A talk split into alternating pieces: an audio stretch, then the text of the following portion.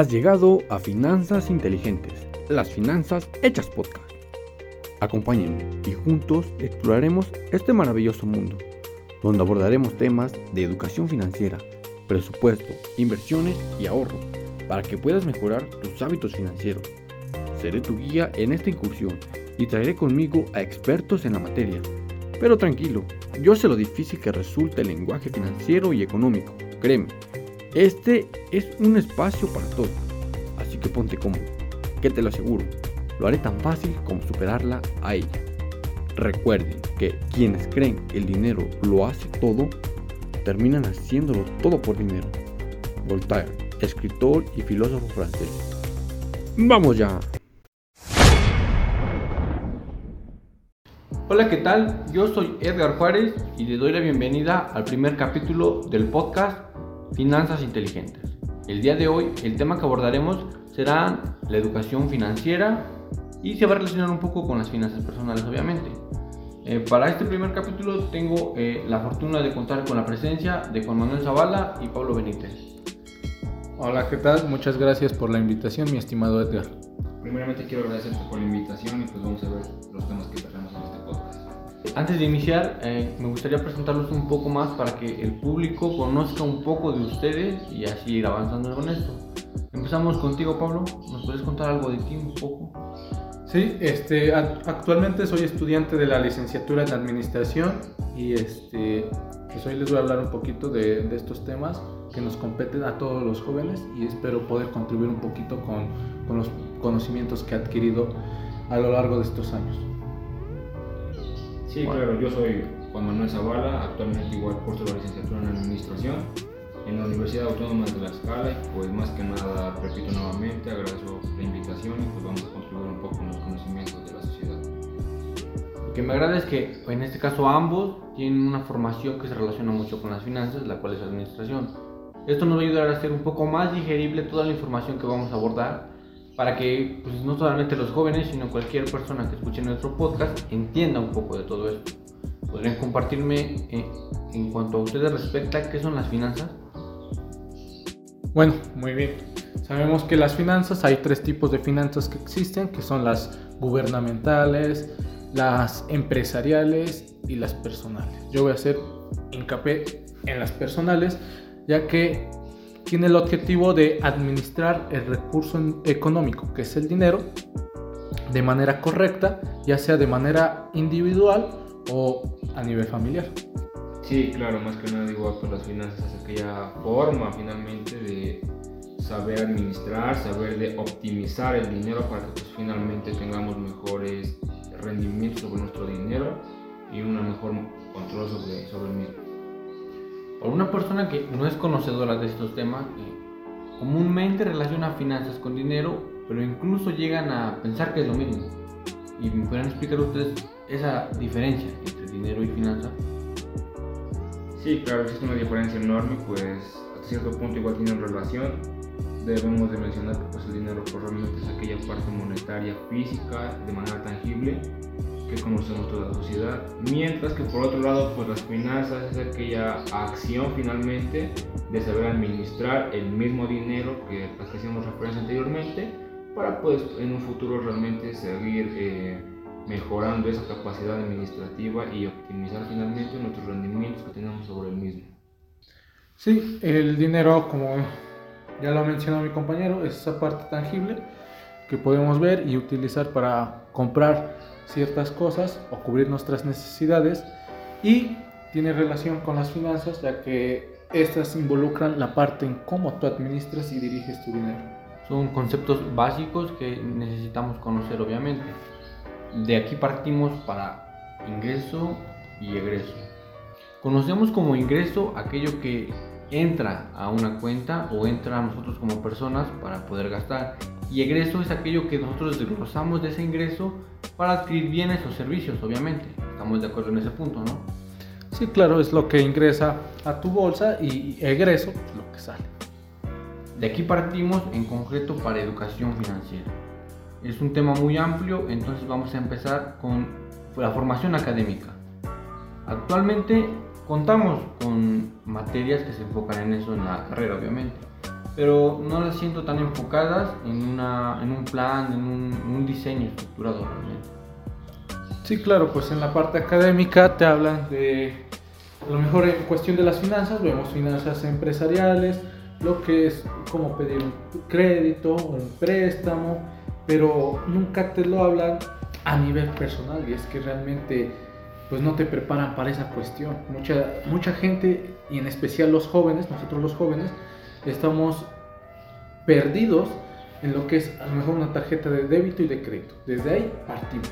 No saben cuál es la gran diferencia y es que pues la de débito este, es donde guardas tu dinero, este, genera cierto historial, pero no como la de crédito, porque en la de crédito ya, ya te empieza a conocer más el banco y si en un momento dado tú necesitas un préstamo, pues te lo puede este, otorgar el, el banco. ¿Por qué? Yo te pongo este ejemplo. ¿A quién le va a prestar el banco? ¿A una persona que conoce o a una que no conoce? Pues claramente es alguien que conoce. Entonces a esa persona pues es más fácil que le otorgue un préstamo a alguien que no conoce.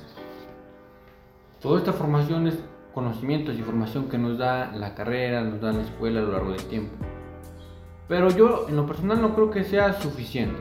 Sí nos ayuda, sí comprendemos ciertos temas, pero yo tengo entendido que ustedes son entusiastas de esta, de esta rama y pues hasta cierto punto no sé si cuenten con alguna experiencia, algún conocimiento externo a su formación académica. Sí, mira, pues yo en lo personal cuento con dos diplomados precisamente en educación financiera, uno impartido por eh, la Comisión Nacional para la Protección y Defensa de los Usuarios Financieros, lo que es conocido comúnmente como CONDUCER, y el otro diplomado igual eh, en educación financiera, pero impartido por el Banco Banamex. Asimismo, pues igual soy un apasionado de la lectura, he adquirido ciertas literaturas que me han permitido extender la visión y pues finalmente eh, mi conocimiento respecto al tema y pues algunas eh, las materias que nos van impartiendo en la, en la carrera misma. Pues yo eh, te explico brevemente. A mí, yo empecé de estos temas de finanzas y me empezaron a atraer porque pues anteriormente no sabía lo que era una tarjeta de crédito, una tarjeta de débito, este y pues siempre decía, ¿para qué lo voy a ocupar? Pero conforme vas creciendo, pues te empiezas a involucrar en esos temas. Entonces por ello es que opté por escoger este, libros que me hablaran de esos temas, como es el libro del Pequeño Cero Capitalista, que es un buen libro para empezar a, a, a introducirte en esta parte de la educación financiera que todos debemos de tener y puede ser para hasta para niños, o sea, aquí nomás sería la cuestión de que tengas el interés por aprender de ese tema. También he leído otros, otros títulos como es Padre Rico, Padre Pobre, que es un buen libro, pero pues es un poco más extenso. Eh, el Código del Dinero y muchos más. Así como también he adquirido mi formación en estos temas a través de conferencias que he asistido. Y no solamente en la escuela, porque pues en la escuela te enseñan sí, ciertas cosas que te ayudan, pero no del todo. Mucha teoría, ¿no? En la escuela. Claro, mucha teoría que realmente pues no es lo mismo cuando ya pasas a la práctica, ¿no? Vas a un banco y tú pides un préstamo, pero aquella persona que trabaja para el banco pues realmente tiene la necesidad o la obligación de ayudar primero al banco. O sea, de hacerle ganar dinero al banco y después a ti como persona. Entonces tú piensas que te están ayudando a ti, pero no es cierto, sino que primero va a ayudar a donde trabaja, que es la institución financiera, y después a ti como persona. Y si no sabes, pues te metes en un lío que después ya no puedes salir. Y una vez firmando, pues ya no hay vuelta de hoja. Sí, fíjate que lo que comentas, pues igual tienes razón. Eh, en días pasados pues me pasó una situación eh, de, ese, de esa índole Fíjate que pues yo acudía a la institución bancaria y en base a que, y derivado pues finalmente de que no contaba con la información necesaria respecto a la educación financiera, fue que pues finalmente, pues sí puedo decir que terminé engañado y hasta cierto punto, como tú dices, pues finalmente el banco lo que quiere es vender, el personal primero es ayudar al banco y pues posterior pues a ti. Pero pues repito nuevamente, creo que igual mi conocimiento surge de la necesidad y la precariedad de estos temas y pues finalmente para contextualizar los conocimientos día a día. Eso es muy bueno porque finalmente tenemos la ideología que las finanzas es una rama que está muchas veces fuera del alcance de todos y que solamente es para estudiosos de ese tema. ¿no? Pero realmente, si nos damos cuenta, es algo que vemos a diario y nos compete a todos. Es un beneficio que todos obtenemos si nos involucramos en esto. Y me pareció muy importante lo que mencionaste, Zabala, acerca de tus cursos. Porque no sé si tengas conocimiento, bueno, si nos puedes hacer conocimiento, si estos tienen algún costo, qué tan complejos son, qué tan robustos y qué tanto te aportan. Porque esto puede ser muy, muy beneficioso para todos los jóvenes y para la población en general. Sí, pues fíjate que pues así como existen cursos de educación financiera eh, con costos, con costos muy elevados por cierto, pues fíjate que los cursos a los que yo accedí pues fueron meramente gratuitos impartido nuevamente, repito, por la Conducef. Ustedes pueden entrar a la página oficial de la Conducef y poder acceder a este tipo de, diplomados. Asimismo, pues igual se abren convocatorios en el mes, si no me equivoco, en el mes de febrero para, la, para el curso diplomado, perdón, impartido por Banamex. Repito nuevamente, estos, estos diplomados no tienen ningún costo y pues toda la sociedad puede ingresar a ellos sin ningún problema. Solamente estar pendiente de los requisitos y cuáles son las características que piden para poder acceder a este tipo de diplomados.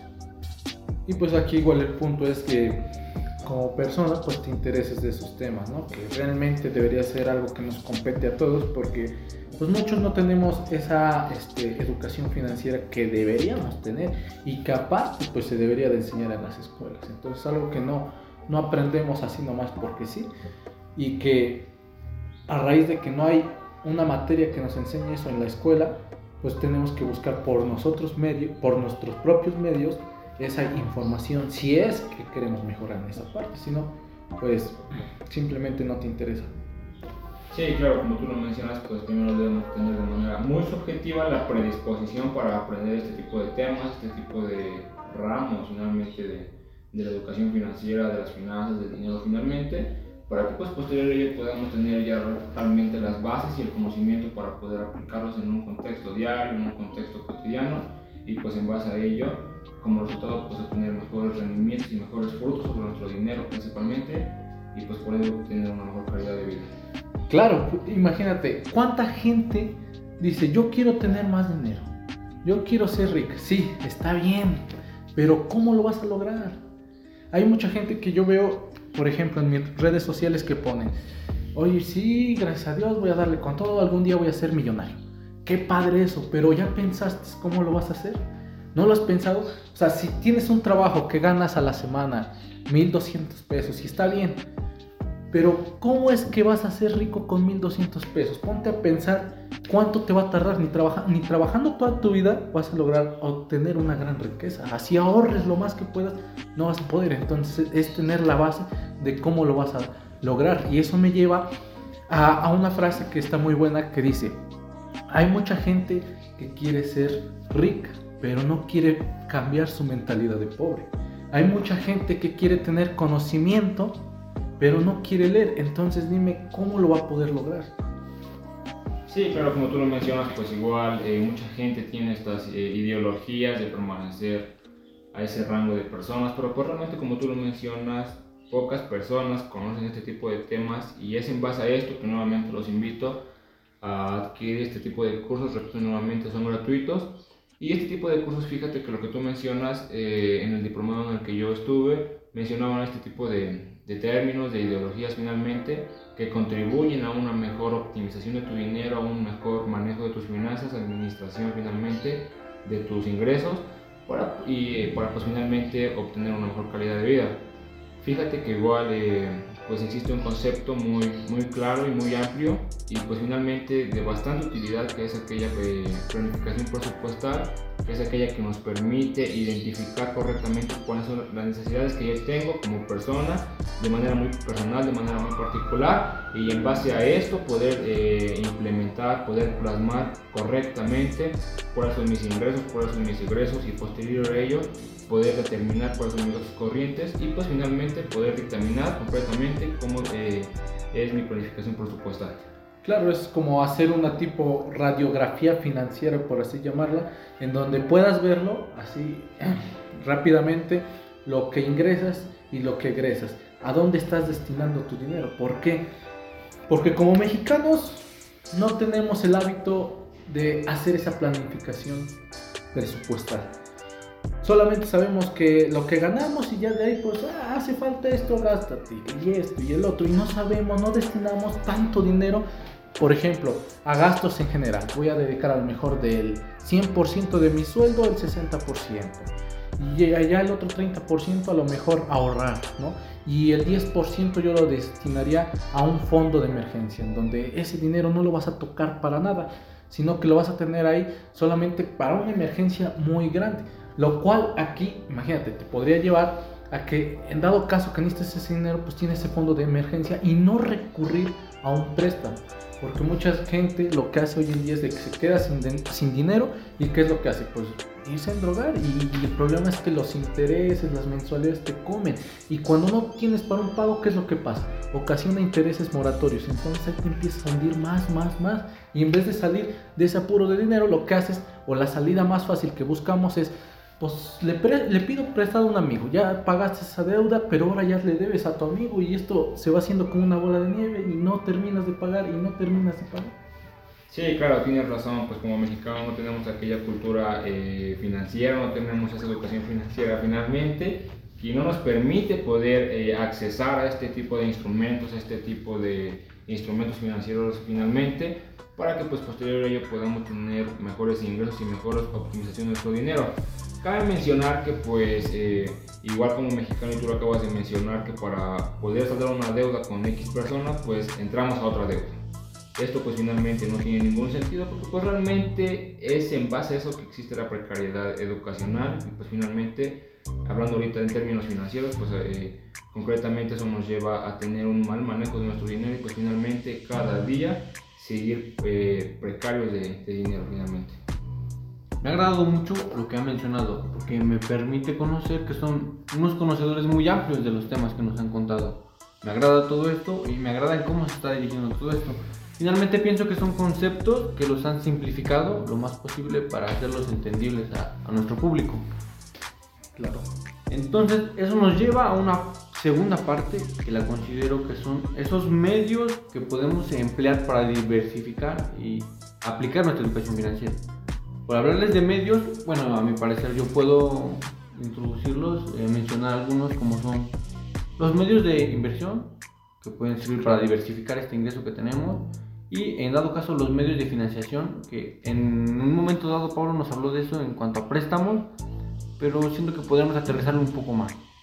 Empezamos, me gustaría empezar obviamente con los eh, medios de inversión. Conocen algunos, han aplicado algunos, experiencias incluso de ellas, porque el mundo de las finanzas es un monstruo que si te descuidas puede devorarte. Entonces hay que estar preparado.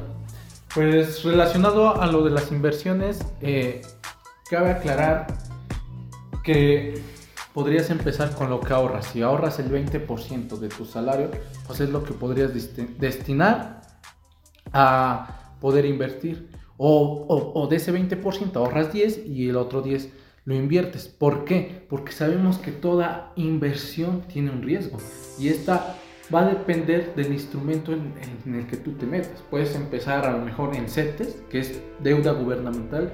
En pocas palabras, le prestas dinero al gobierno y el gobierno te va a dar un rendimiento por eso. Obvio, el porcentaje va a ser muy bajo, pero ya te va a estar dando un rendimiento, ¿no? Ya que no es lo mismo meter 100 pesos en tu alcancía y en un mes no vas a tener 102 pesos más o 110, ¿no? O sea, van a seguir siendo esos 100 pesos. En cambio, cuando tú inviertes en este tipo de instrumentos, el rendimiento es poco, pero 1 o 2 pesos pues ya es algo, ¿no? Y tal vez muchos de nosotros pensamos, ah, es que son 2 pesos, es que son 3 pesos. Pues es poco, pero de poco a poco se va haciendo más. Entonces yo recomendaría, si no tienes conocimientos de las inversiones, pues sí meterte eh, en estos instrumentos que son un poco más fáciles de entrar y accesibles para todos si no tienes conocimiento de las, de las inversiones. Ya que si tienes conocimiento de las inversiones, a lo mejor puedes este, eh, invertir en alguna opción, en alguna acción, pero teniendo en cuenta que esto pues, tiene un, riesgo más alto, en el cual puedas hasta en el peor de los casos perder todo tu dinero. Y debe ser un dinero que destines que no vas a ocupar, porque igual un término usado en, las inversiones es no pongas todos los huevos en una sola canasta. ¿Por qué? ya que si esta se te llega a caer, pueden romperse todos. Y es lo mismo cuando tú inviertes en una acción. Por muy buena que vaya esa acción, tú dices, pues tengo a lo mejor 10 mil pesos ahorrados, los metes todos. Y supongamos que el día de mañana esa acción baja, pues vas a perder todo tu dinero. Entonces ahí viene un término muy importante que es diversificar A lo mejor si ya inviertes en acciones, pues a lo mejor invierte un 60% en acciones y un 40% en deuda gubernamental, lo cual pues te da más posibilidades de que ganes un poquito más y que no pierdas todo tu dinero. Fíjate que la deuda gubernamental que tú mencionas, igual a mí no, pues, me parece bastante interesante, puesto que que aquella herramienta que no tiene hasta cierto punto pues, un riesgo alto. Déjenme decir que pues, todas las herramientas eh, de inversión, todas las herramientas de financiación, todas tienen un riesgo, unas más alto, unas, unas más bajo. A mayor riesgo, a mayor retorno que tú quieras obtener, pues es mayor riesgo. A menor retorno que tú quieras ganar, pues es menor riesgo. Así como pues existen ciertas igual casas de bolsa, ciertas OFIP o ciertas fibras en las que todas las personas pueden, podemos invertir finalmente, repito, unas con mayor riesgo a otras, pero pues finalmente todos tienen un retorno, alto o bajo, y según sea el caso, Existen ciertas estrategias que pueden seguir las personas, repito, no hay una estrategia general a la que todas las personas puedan accesar, porque pues finalmente todas las personas son diferentes y todas las personas tienen necesidades diferentes. Tienen que tener en cuenta los tiempos en que quieren obtener finalmente su retorno. Hay eh, estrategias para retornos de 6 meses, de un año, año y medio, según sea el caso de la persona. Y pues es en base a eso que no existe como una estrategia sólida y concreta para todas las personas. Es por eso que pues igual en base a la educación financiera nos presentan ciertos instrumentos, características y pues finalmente estrategias para poder tener un mejor control y manejo de las mismas. Sí, claro, ya que esto no va a ser lo mismo para una persona que a lo mejor es alguien joven, soltero, que gana dinero y que pues realmente el dinero es para para ella persona, que alguien que a lo mejor ya tiene una familia, ¿no? Porque pues ya como tal el dinero pues ya le rinde de cierta manera un poquito menos, ya que pues tiene que cubrir ciertos gastos que a lo mejor soltero no tenía. Entonces esto pues ya se va a ajustar acorde a lo que ganes y a, y a tus gastos que tengas. Sí, claro, tienes mucha razón y pues igual mencionar que así como lo mencionó anteriormente, al momento de las deudas existen intereses moratorios, pero repito nuevamente, así como existen intereses moratorios que es interés sobre el interés, en las inversiones pues igual existe un concepto llamado interés compuesto que de la misma manera eh, pues es interés sobre interés, es el interés sobre el retorno en el plazo inmediato anterior. Esto quiere decir que vamos a volver a reinvertir esa ganancia, ese interés para pues finalmente obtener finalmente ese interés compuesto. Dicen que el interés compuesto es aquella eh, es la octava maravilla del mundo y quien no lo conoce lo, lo paga, pero quien no lo pero quien sí lo conoce pues es, es aquella persona que lo cobra. La amplitud de este tema de inversiones me ha dejado plasmado realmente. Es, una información muy amplia, muy robusta y me ha agradado cómo la han ido desmenuzando, ha sido más entendible. Sin embargo, eh, sabemos que no acaba aquí. Hay una parte que implica cuando esa inversión no retribuye lo suficiente, algunos de nosotros tenemos que eh, recurrir a préstamos bancarios, personales, de cualquier tipo. Al final del día son préstamos. ¿Cómo manejamos esto? Sí, claro, pues fíjate que pues eh, es muy común acceder a este tipo de préstamos. Digamos que relativamente es fácil acceder a ellos dependiendo del tipo de persona que seamos. Déjame decirte que pues a nivel personal es muchísimo más fácil eh, acceder a un crédito en tiendas departamentales porque pues realmente no es lo mismo un, eh, un préstamo para un tipo de financiación algún negocio o para que vayas y te compres una moto en Electra, en Copper porque pues finalmente a ellos les conviene al contrario, eh, no hace falta muchos requisitos, no hace falta muchas características que presentar para poder acceder a este tipo de, crédito. Sin en cambio, cuando hablamos de un crédito para personal, para una, ya sea para un, eh, proyecto, para un, emprendimiento que tengamos como personas, pues es un poquito más difícil, pero pues no imposible. Existen ciertos requisitos, características que nos permiten pues, obtener ese, ese crédito y pues finalmente no hay que verlo como crédito eh, de deuda, hay que verlo como un crédito de apalancamiento porque pues realmente esto sería como, sería como una catapulta que nos va a permitir acceder a otro tipo de contextos y pues finalmente de créditos más altos y pues poco a poco ir creciendo nuestro historial crediticio para pues finalmente ser una mejor competencia. Sí, claro. Yo coincido mucho contigo porque ¿qué es lo que hacen las tiendas departamentales? Darte un crédito para que saques algo como un celular nuevo, una moto y son bien fáciles sacar ese tipo de cosas. No necesitas muchos requisitos. Y está bien, siempre y cuando te haga falta. Y tal vez este, no tengas el dinero necesario. Pero no siempre es del todo bueno. Yo sí recomiendo que si van a pedir un préstamo, sea mejor un préstamo, pero que les va a ayudar para algo. Por ejemplo, en cuestión de dinero. Si van a pedir un préstamo, mejor sea para emprender un negocio para hacer algo más y sacarle provecho a ese dinero y no solamente sea como para írtelo a gastar, porque pues ahí entraría un término de que si no tienes no tienes para comprarte eso, ¿para qué vas y te gastas dinero que no tienes? O sea, es ilógico, quedas endeudado y después se hace más difícil pagar por algo que ya adquiriste. Por ejemplo, un celular, a lo mejor tienes un celular que está bueno y todo, pero tú dices, pues ya salió el de nueva generación, ah, pues voy y me endrogo. Está bien en la parte momentánea, pero pues después vas a decir, ¿para qué adquirí ese celular si realmente tenía uno que funcionaba bien? Entonces ya es realmente pensar dos veces antes de adquirir esas cosas que a lo mejor no son tan necesarias y que no las necesitan. Lo que mencionaron me parece bastante eh, me mencionaron incluso beneficios de los préstamos a largo plazo, es generar un historial de crédito. Pero hay algo que nos asusta mucho a los que no somos expertos en este tema y es que cuando no pagamos, eh, generalmente nos meten a un llamado y famoso buro de crédito.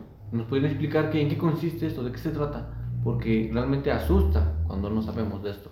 Sí, claro, eso es un término pues que, como tú lo mencionas, asusta mucho a todas las personas que no conocen pues este tipo de, de temas. Y es normal porque pues finalmente no todos tenemos esa, eh, digamos, de formación. Y es válido, repito nuevamente, cuando escuchamos hablar del buro de crédito, pues realmente hacemos como alusión, hacemos referencia a algo negativo, es decir, si no pago soy un buro de crédito, no voy a decir que no sea así, porque pues finalmente si no pagas a esa persona, pues vas a estar en buro de crédito. Pero dejen decirle que aquellas, hasta las personas que son las más pagadoras están en buro de crédito, las empresas están en buro de crédito. Desde el momento en el que una persona, una empresa o una organización pide un crédito, automáticamente se va a buro de crédito y no necesariamente porque no haya pagado, sino porque el buro de crédito es más que nada un registro de todas las personas que piden un crédito que, y que pues finalmente se les otorga ese crédito para pues finalmente tener un control sobre esas personas y empresas que, que, accesan a él. Ya en este buro de crédito pues existe la lista negra y la lista verde. La lista negra es donde se encuentran aquellas personas que no, pues, no pagan el crédito y la, y la, la otra lista pues es, es, aquellas personas que pues finalmente van a con sus pagos y pues finalmente acreditan el pago de ese crédito. Sí, claro, no nos debería espantar estar en buro de crédito. El problema, y cuando viene ahí, es estar en una lista negra. ¿Por qué? Sabemos que esa, la persona que esté ahí va a salir dentro de 5 años si es que no llega a pagar su deuda.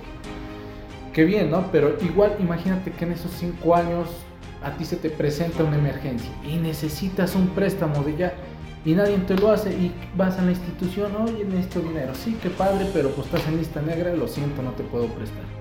Entonces es la gran desventaja que tienes al estar en lista negra y que te digo, posteriormente pasen los 5 años, pues mm, vas a salir, te van a borrar de esa lista, como dicen, borrón y cuenta Vaya, el tema de finanzas es realmente muy extenso, como lo hemos podido comprobar a lo largo de esta conversación. Sin embargo, me gusta lo digerible que está resultando, es así que me gustaría hacer una pequeña recopilación de lo que hemos conversado.